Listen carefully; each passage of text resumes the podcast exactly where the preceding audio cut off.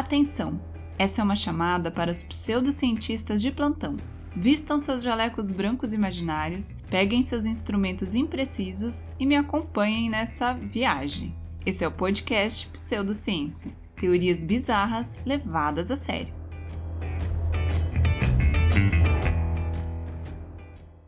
Olá, meus queridos colegas pseudocientistas! Aqui é a Carol e esse é mais um episódio do podcast Pseudociência. Esse podcast que, como vocês já sabem, leva as teorias bizarras muito a sério, né, gente? E para ser um verdadeiro pseudocientista, segue o podcast aí na plataforma de áudio que você escuta. É só apertar o botãozinho seguir e ativar o sininho para não perder nada. Também aproveita e deixa aquelas 5 estrelas marotas pra tia.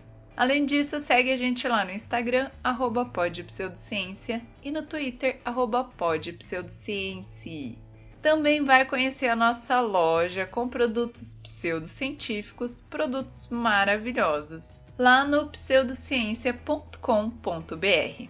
Meus queridos, hoje nós vamos conversar sobre aquele contratinho maroto, né? Aquela oportunidade de negócio que é o quê? Fazer um pacto com o demônio, né, gente?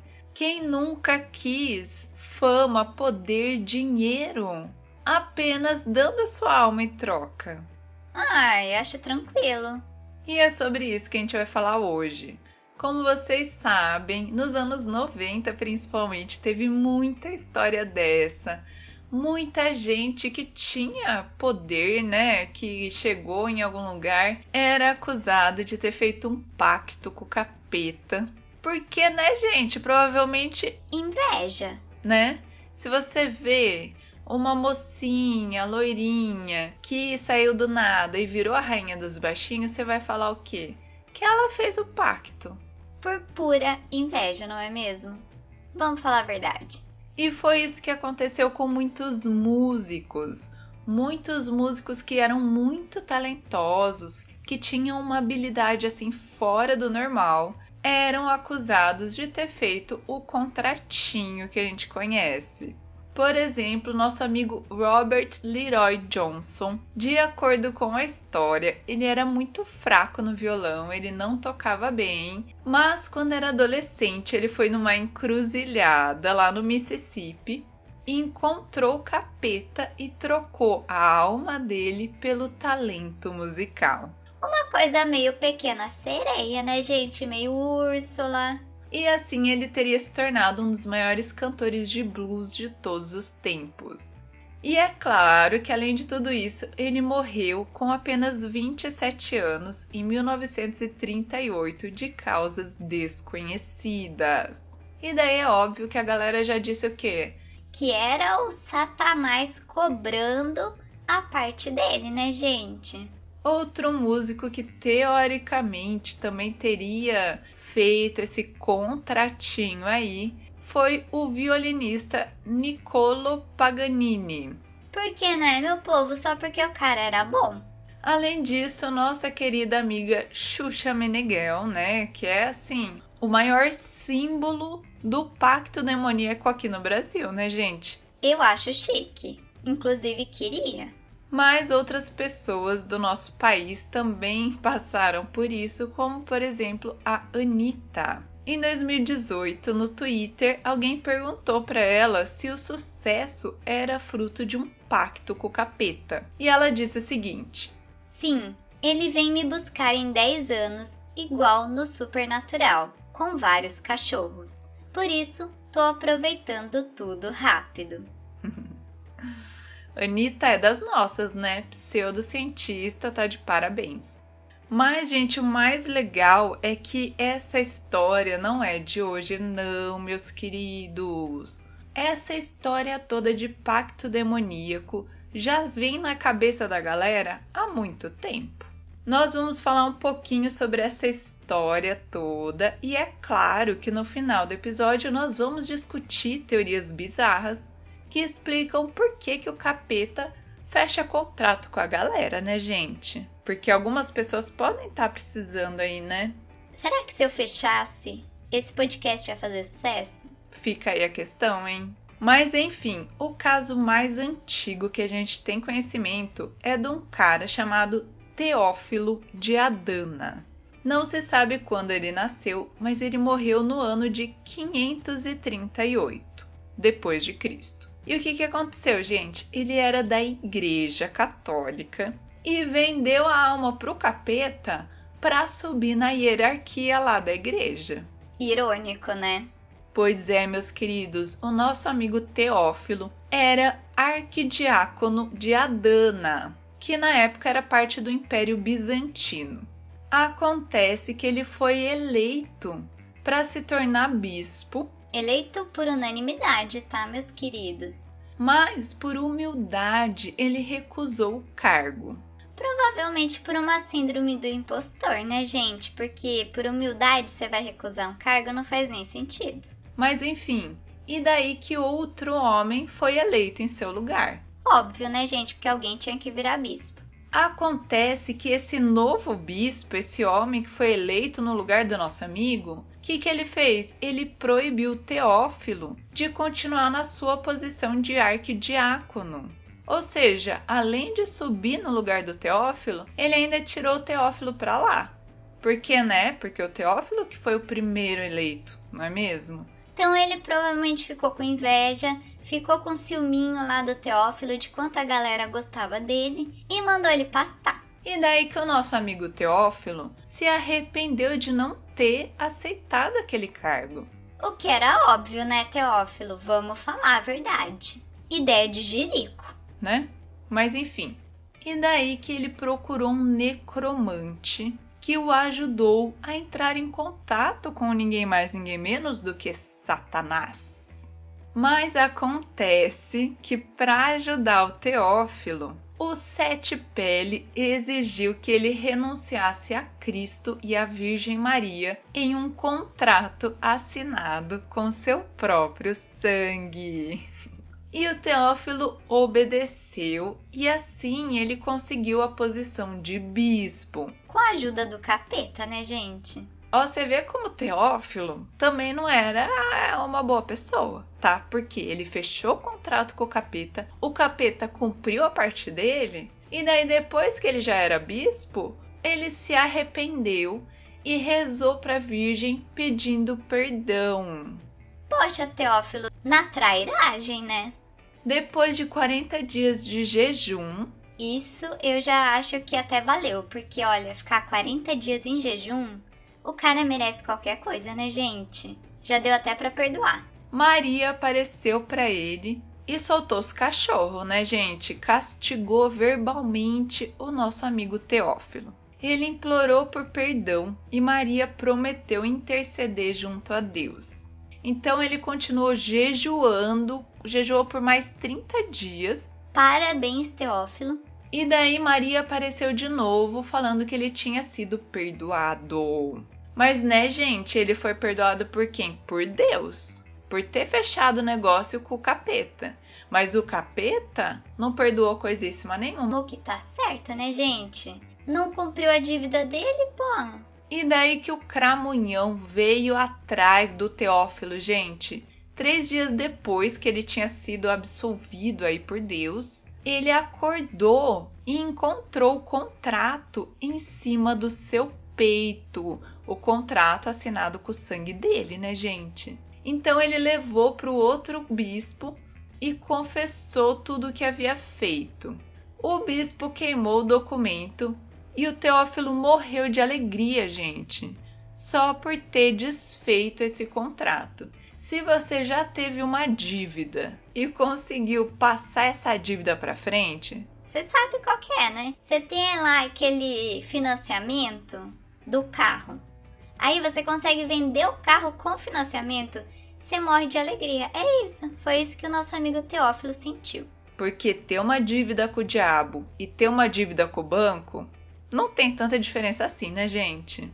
Então, essa foi a história mais antiga que se tem registro, mas ao longo do tempo, toda essa ideia foi ganhando mais força.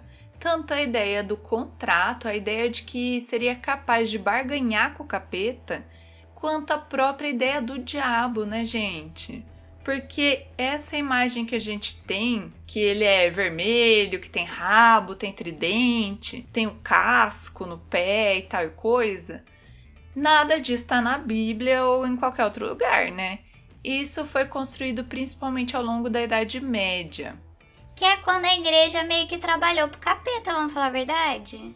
Que daí eles resolveram que a lutar contra o capeta acabou fazendo serviço dele. Vamos falar a verdade aqui, né, gente? Mas enfim, e daí veio toda essa ideia de que o capeta é um rei poderoso, que ele administra o inferno, que ele precisa trazer mais gente, toda essa coisa do marketing, né, meu povo? Que daí justificava toda aquela coisa, todas aquelas mortes, aquelas perseguições de pessoas que teoricamente tinham alguma coisa a ver com o demônio, né? E então foi aí que essa história toda ganhou força. Até porque se a igreja tá matando gente que tem parte com o capeta, é porque tem como ter parte com o capeta, não é mesmo? E foi aí então que surgiu a história do Dr. Fausto. Sim, gente, o nome do meu cachorro vem daí e não do Faustão, tá bom? Para quem não sabia. E se você ainda não conhece meu cachorro, é porque você não segue o Instagram, não conhece o Guru Fausto, que traz pérolas de sabedoria, conselhos para todos os pseudocientistas. Você tá perdendo, né, meu querido? Mas quem foi o Dr. Fausto? Ele é um personagem alemão que ninguém sabe se existiu ou não. Então ele é mais como um mito, né? Teoricamente, se ele tivesse vivido, seria ali pelo fim da Idade Média. E qual é a história dele? Ele teria feito um pacto com o capeta, e nesse caso, o capeta na literatura é colocado com o nome de Mefistófeles, porque o Fausto queria muito mais conhecimento, ele tinha uma sede de conhecimento muito grande, e o capeta prometeu que ia dar todo o conhecimento do mundo em troca de servidão, né? Em troca de pegar a alma dele. E Fausto, que tinha muito essa sede de conhecimento, aceitou a oferta. E aqui é importante a gente lembrar que quem mais tinha sede de conhecimento e por isso se ferrou? Sim, meus queridos, a dona Eva, né?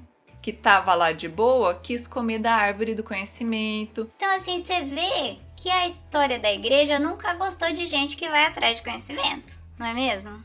Então, essa história foi contada em muitos textos, mas é lógico que o mais conhecido, o que ficou assim mais simbólico dessa história, foi a obra de Goethe, que traz a história desse médico, do Dr. Fausto, mas também tem todo um significado por trás que mostra o sofrimento do homem moderno, toda essa coisa de essa procura para dar significado para sua vida, para entender o que é misterioso, para buscar conhecimento, né, gente? Como nossa amiga Tebilu sempre nos disse. Então é importante a gente entender que esse mito do pacto fáustico, né, que é outra forma da gente falar sobre um pacto demoníaco, foi criada num tempo de crise, porque era a transição entre a Idade Média e a Idade Moderna. E nessa época, como a gente sabe, teve toda essa coisa do iluminismo, a galera procurando entender melhor as coisas, deixando de lado certas crenças, né? Desenvolvendo a ciência. Então é lógico que naquela época uma pessoa que procurasse conhecimento científico, por assim dizer, seria considerada ruim, seria considerada que estava longe de Deus e tralalá. E daí para falar que a pessoa fez um pacto com o capeta não custa nada, né, gente? É um pulo. E outras pessoas da mesma época que também tinham essa busca pelo conhecimento, também estavam nessa área da ciência que estava surgindo, também foram acusadas de se juntar com o capeta, né, gente? Então, quem viveu na época dele? O Nostradamus, o Galileu Então, assim, a história do Dr. Fausto, na verdade, só representa tudo o que estava rolando na época e toda essa perseguição pelas pessoas que estavam se afastando da religião e chegando mais perto do que seria a ciência. Mas vamos à história, né, gente? De acordo com todo esse mito, o Dr. Fausto viajava pela Alemanha sem parar, procurando conhecimento. Então ele estudou magia, medicina, astrologia, alquimia, fazia profecias. As coisas que estavam rolando na época, né, gente? Não dá para julgar também nosso amigo Fausto. E como ele tinha essas várias aptidões, ele sabia fazer muita coisa em várias áreas, ele ganhou essa fama de ter vendido a sua alma ao capeta. Esse mito mudou durante o tempo, né, com essa ideia geral, mas é claro que cada livro que trouxe a história trouxe de uma forma diferente. Eu vou contar aqui a história na versão do Goethe, que é a mais conhecida. E vocês não vão reclamar de spoiler com o livro escrito lá no tempo do EPA, né, meus queridos? Faça-me o favor. O que, que acontece, gente? Mefistófeles visita Deus lá no céu. E os arcanjos, lá o Rafael, Miguel e Gabriel, estão discutindo a infelicidade que marca a experiência humana. De acordo com Mefistófeles, a inteligência e a razão não vale nada. De acordo com ele, o nosso desespero decorre do fato de que desconhecemos os segredos da vida. Que nós não podemos conhecer pela razão, né, gente? Eles estão fora dos livros, que tá assim o segredo da vida mesmo, né? Que é o que a gente conversa aqui na pseudociência, né, meu povo? Que aqui é outro nível. E daí que nessa discussão toda, Deus fala sobre o Dr. Fausto, que ele falava que era assim, um cara que seguia ele certinho e tralalá. E daí que o nosso amigo Mefistófeles, também conhecido como o Capeta, sugere uma aposta. Ele quer seduzir o Fausto, quer tirar o Fausto do bom caminho.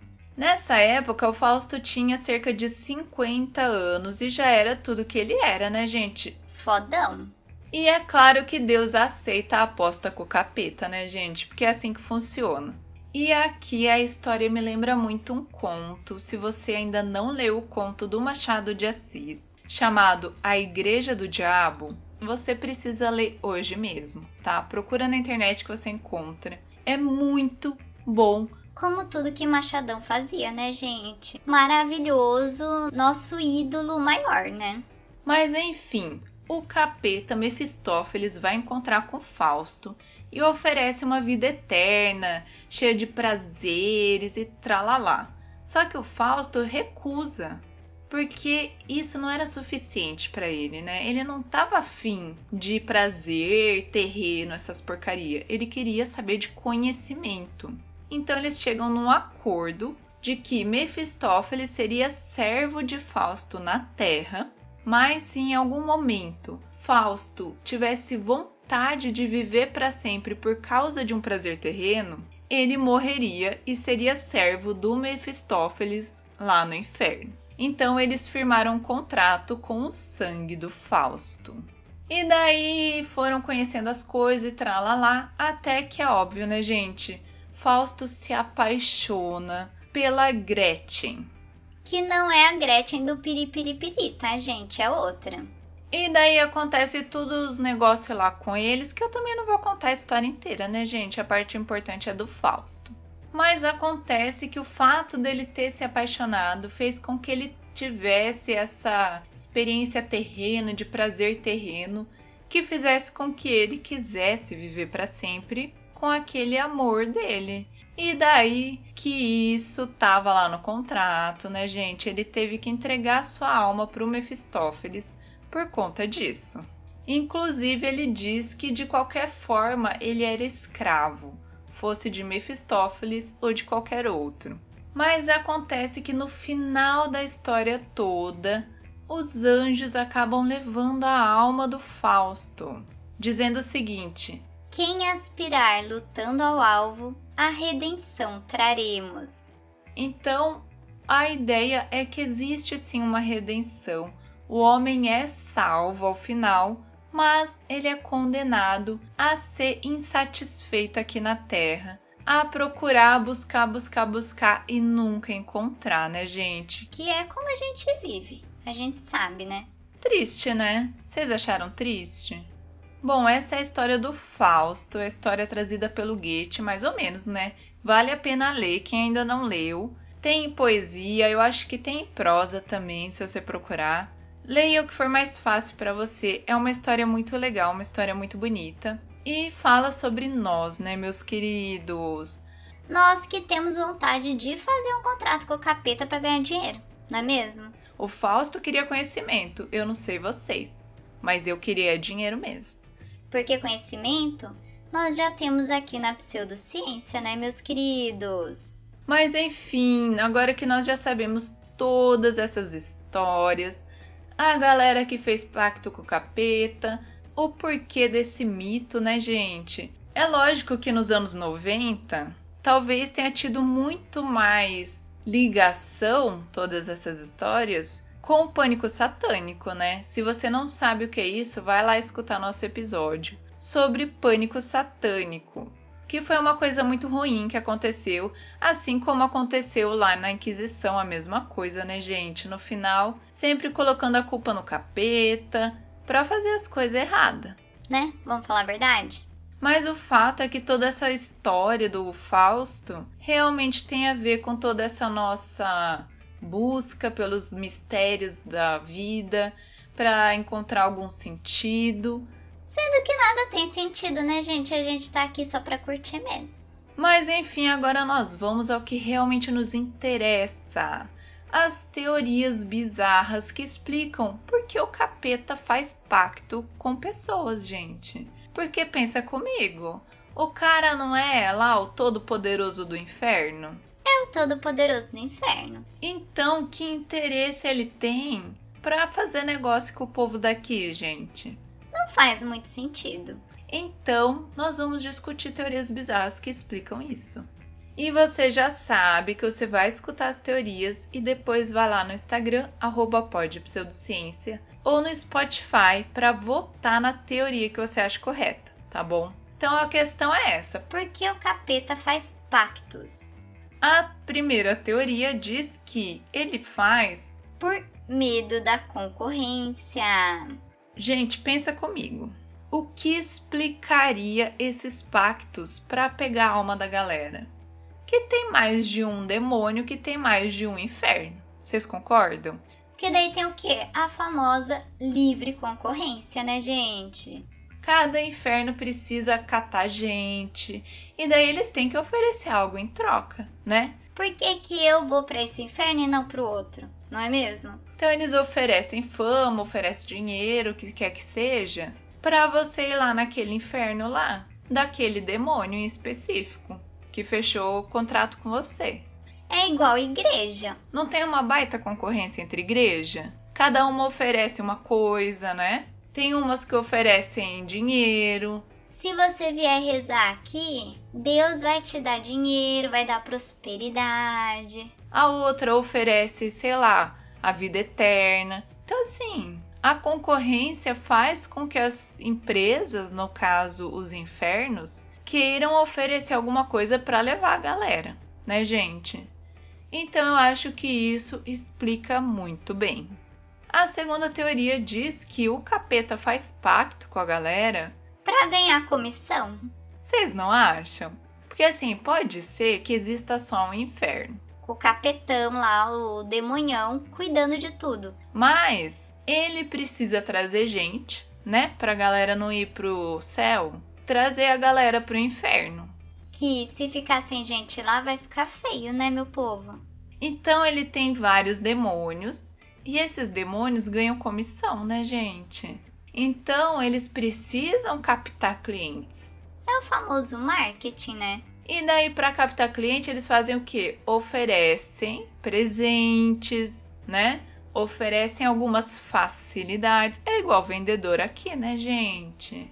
Por que, que você vai fazer um seguro com um cara e não com outro? Ele vai falar assim: "Não, para você, para você eu consigo uma condição melhor de pagamento, Não é assim que vendedor faz? Tudo mentira, mas não importa, a gente gosta, não é mesmo?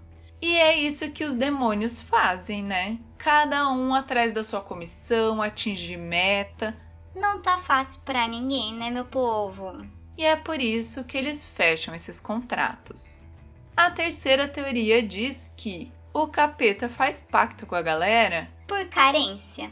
Vocês não acham, gente? Porque, poxa, sujaram a água dele, ninguém gosta dele, a gente fica fugindo dele aqui na Terra, sabe? É uma vida difícil.